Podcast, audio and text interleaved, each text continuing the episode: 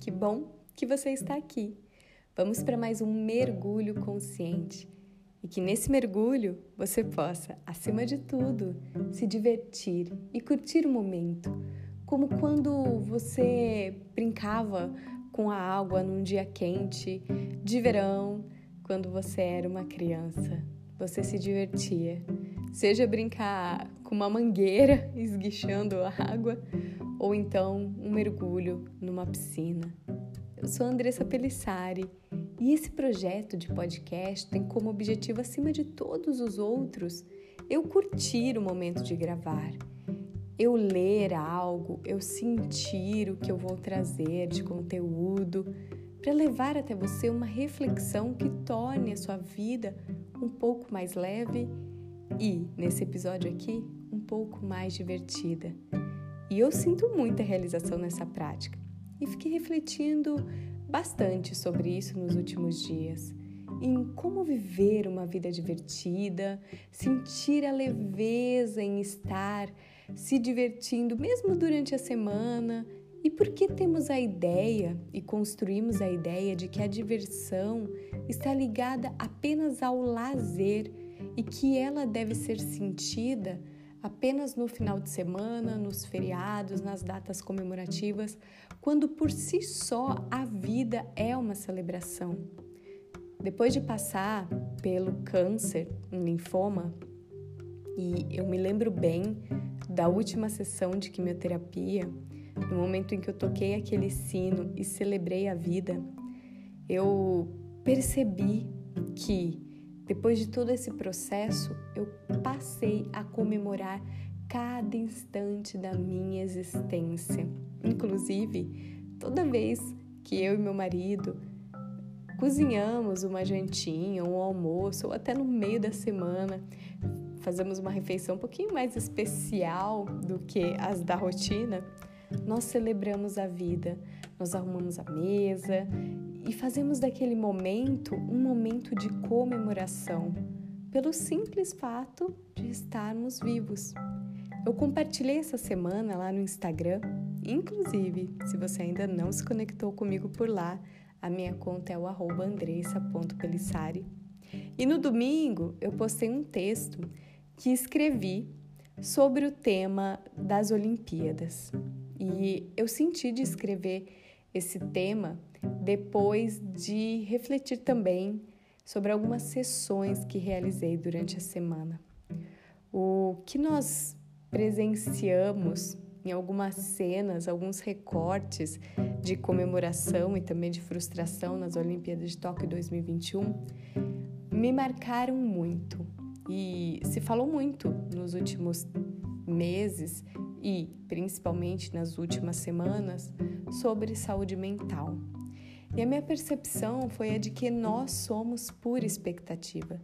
Desde que nascemos, alguém coloca uma expectativa sobre nós. Expectativa para falarmos, nos alfabetizarmos, darmos resultado, nos adequarmos, correspondermos a algo. Enfim, são diversas formas de pressão que sofremos ao longo dos anos. Essas pressões tornam-se a nossa existência, não só externa, mas também internas. Dessa forma, nós acabamos fazendo escolhas a partir daquilo que tem que ser, a partir da pressão, e não por aquilo que buscamos, aquilo que desejamos. E a diversão vai ficando para o final de semana né, para as férias, para o lazer, quando na verdade eu acredito que essa diversão, essa vibração alta da celebração deveria ser um estado natural do nosso ser. Viver a diversão deveria ser a nossa primeira escolha no mundo. E eu sei que isso causa um estranhamento interno. Afinal, fomos criados a partir dessa pressão. E nós podemos sim se divertir. Se divertir no trabalho, nos afazeres domésticos, nas conversas diárias, nos momentos de pausa. Se divertir da hora em que acordamos até a hora em que vamos dormir. Mas é como se isso não nos fosse permitido. É como se nós mesmos não nos permitíssemos essa sensação. Precisamos sempre estar sobre o sofrimento e o resultado ele vem apenas depois de um grande esforço e nós aceitamos isso como uma verdade. E não é que a diversão seja isenta de responsabilidade, dedicação, comprometimento. Na verdade, a diversão tem tudo isso sim, mas de uma forma mais leve, de uma forma mais harmônica. Esse conceito de pressão, eu percebo ele como um conceito histórico. Podemos ver desde os gregos, né, com as competições olímpicas dos deuses, que tudo vem sob pressão, que tudo é superação após a exaustão, luta, sofrimento, passando pelo cristianismo, que contribui com o olhar do sofrer para merecer. Eu amo Jesus, sou apaixonada por esse cara.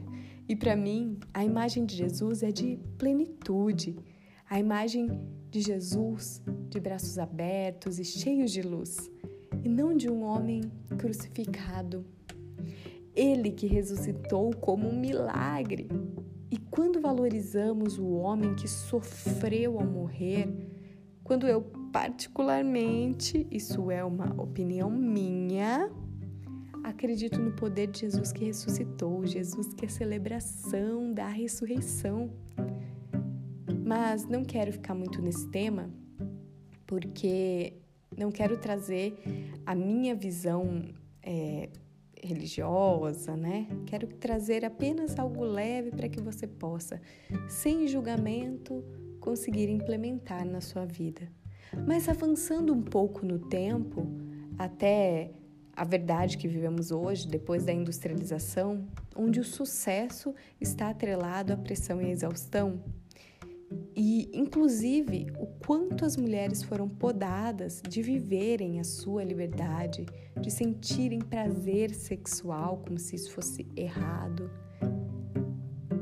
Fica aí uma pequena reflexão sobre alguns pontos minúsculos da história que mostram né, um, um, uma sensação, que nos dão a sensação de como historicamente a pressão, a exaustão, ela é trazida como um valor social. Mas não é sobre história que eu quero falar. é, só para dar uma contextualizada mesmo. Mas quero colocar em foco o contexto que experimentamos nas Olimpíadas, com exemplo das duas medalhistas do Skate Street as maravilhosas que fizeram história, a Raíssa Leal, nossa atleta, e a japonesa Nishia. Ambas com 13 anos, ambas se divertindo, desfrutando do momento, mesmo estando em uma competição. A juventude carrega essa leveza de curtir a vida, do brincar, essa consciência da brincadeira e não a brincadeira da zoação ou da falta de responsabilidade, mas esse lúdico como forma de vida. No skate park, inclusive, outra modalidade que estreou nos, nos Jogos Olímpicos, o que pudemos presenciar foi a cena de que, acima de tudo, as, as atletas estavam ali por diversão, união. A japonesa que estava entre as três melhores durante as eliminatórias e as finais da prova, Misugu Okamoto, o nome dela. Né? Eu anotei aqui um tópico para não esquecer o nome dela. E na última volta ela caiu e acabou perdendo o bronze. Quando ela saiu da pista, ela estava chorando. Aparentemente, uma sensação de frustração muito grande, porque não podemos mensurar o que o outro está sentindo, né? Então, aparentemente, a sensação era de muito peso. Mas a atitude das meninas, das outras atletas da competição, foi de acolhimento. Elas foram até a direção da atleta japonesa, abraçaram, foi lindíssimo. Fizeram uma rodinha ao redor dela e se abraçaram, deram esse apoio. Olha, eu até me emociono falando disso. Mas outra cena marcante dessa competição, que por si só, por ser uma competição, já carrega a pressão, foi a da ginasta icônica, maravilhosa Simone Biles. A pressão foi tanta que a diversão perdeu espaço e virou apenas exigência. Ninguém sustenta por muito tempo a pressão, uma hora se torna insustentável. Buscar a diversão em tudo que fazemos era abrir espaço para uma vida mais leve, uma vida com mais sentido. E eu sei que esse contexto, né, esse conceito todo pode ser ainda indigesto para você. Outro dia eu atendi uma cliente, eu vou trazer um pequeno recorte da vida dela, com permissão dela, é claro, pois ela disse que tudo bem, que era leve para ela eu compartilhar, pois ela sabia que a história dela poderia contribuir com a vida de outras pessoas também. Ela é uma profissional dedicadíssima, super competente, estudiosa e foi contratada por uma empresa de uma cidade gigante que ela admira muito. E essa empresa tem como valor a liberdade, a não pressão, o respeito pelo tempo do colaborador, do funcionário. E a princípio, quando ela recebeu a proposta de ser contratado pela empresa, ela pensou: "Uau, agora eu vou trabalhar bastante, vai ser super puxado, uma empresa nesse porte, nessa cidade, dei um upgrade na minha vida". Mas no segundo momento, ela se viu frustrada, porque ela percebeu que essa não era uma verdade empregada na empresa, que a empresa não valoriza a exaustão, o comportamento workaholic. E ela ficou chocada com a possibilidade dela de parar no meio da tarde para tomar um cafezinho no sol, fazendo uma pausa tranquila, responder as mensagens que ela precisava. E nós trabalhamos na sessão o quanto ela acreditou e aceitou a história de que o sucesso é exaustão, de que o valor pessoal está atrelado a uma produtividade tóxica. E desconstruir essa ideia é justamente construir uma nova ideia do que significa sucesso de forma singular e não comparada ao que socialmente pregam. E ainda vemos recortes da vida de outras pessoas na dedicação total, trabalhando até tarde, e nos comparamos. Olhamos para a nossa vida, para a nossa realidade e pensamos: poxa, será que eu não deveria estar fazendo mais? Quantas vezes você já se fez essa pergunta na vida? E uma questão também é que se a exaustão for leve para você, for divertida para você, ok também. Banque esse seu movimento e entenda o seu propósito para tal dedicação. Eu só penso o quanto a exaustão do corpo e da mente pode se tornar, como eu disse, insustentável e drenar a sua saúde, chegar a um ponto de pressão, um ponto de explosão. Por isso eu trago tanto a importância e compartilho isso nas redes sociais diariamente de buscarmos a harmonia entre a leveza e os momentos de sprint total. Algumas pessoas me trazem uma questão que é o esgotamento na produção de conteúdo quando são empreendedoras para as redes sociais e no consumo também desse conteúdo. E a questão aqui que norteia o nosso papo de hoje é como pode ser divertido, como você pode resgatar a diversão, usando esse exemplo, né, de compartilhar seu conteúdo, de construir, de construir uma comunidade mais leve, de consumir e se estiver pesado, aprender a descansar, reavaliar mas não a desistir, porque a pressão ela traz a desistência muitas vezes como o único caminho. Ela nos rouba a possibilidade de escolha, uma vez que já não toleramos mais continuar. Hoje, inclusive, eu acordei cedinho e às 6 horas da manhã entrei no Instagram. Estavam acontecendo lá duas lives. Os protagonistas da live possuem um milhão e pouco de seguidores, cada um. Uma live era sobre alta performance, trabalho e dinheiro. e a audiência era de mais ou menos 12 mil e poucas pessoas.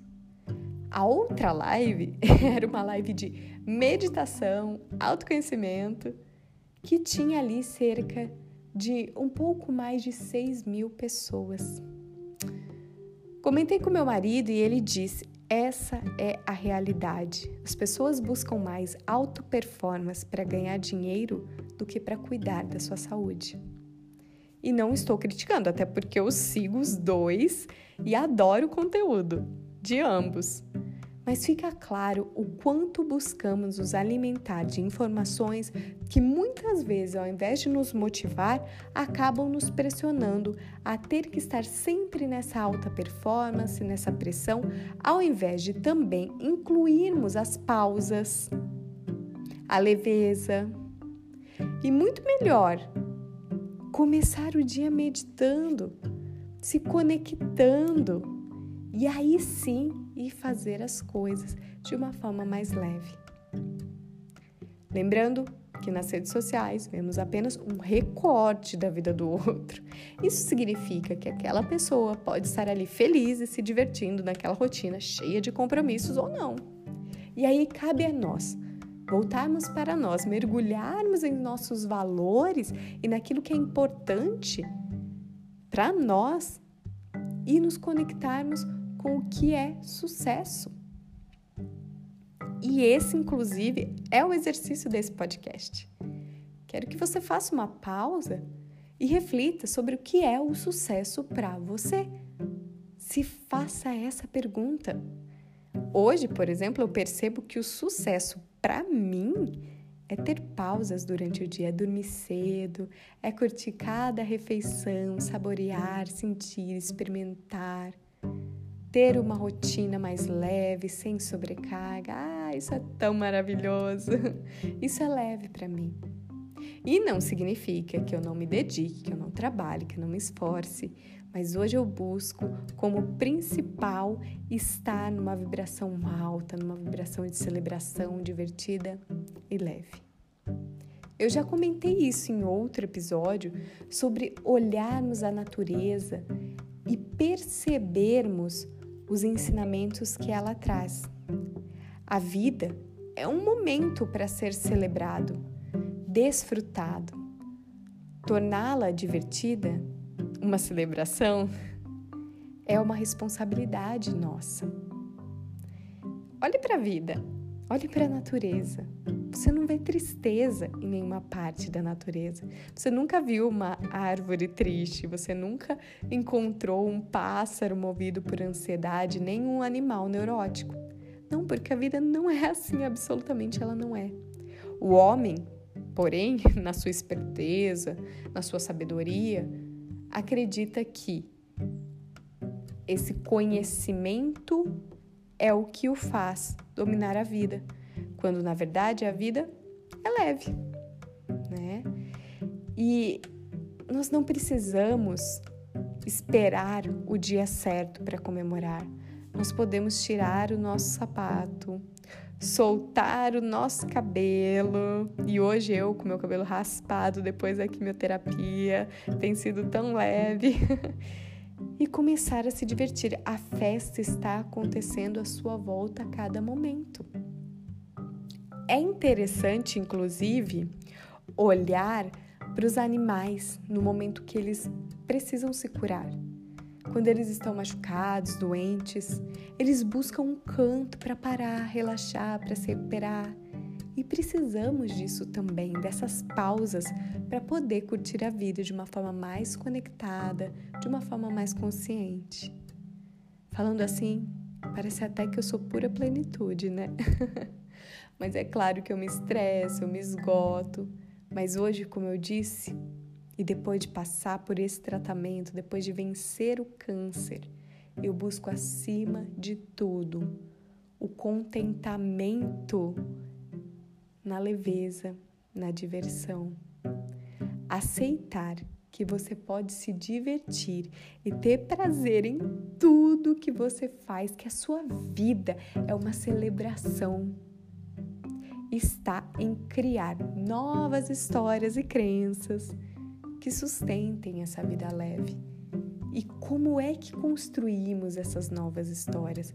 Muitas vezes não é nem desapegando do que foi ou das nossas experiências passadas, até porque elas nos dão muito recurso, muita, muito conteúdo mesmo para podermos criar esse novo conceito. Mas é através de perguntas, e a pergunta que eu deixei como exercício deste episódio é: o que é sucesso para você?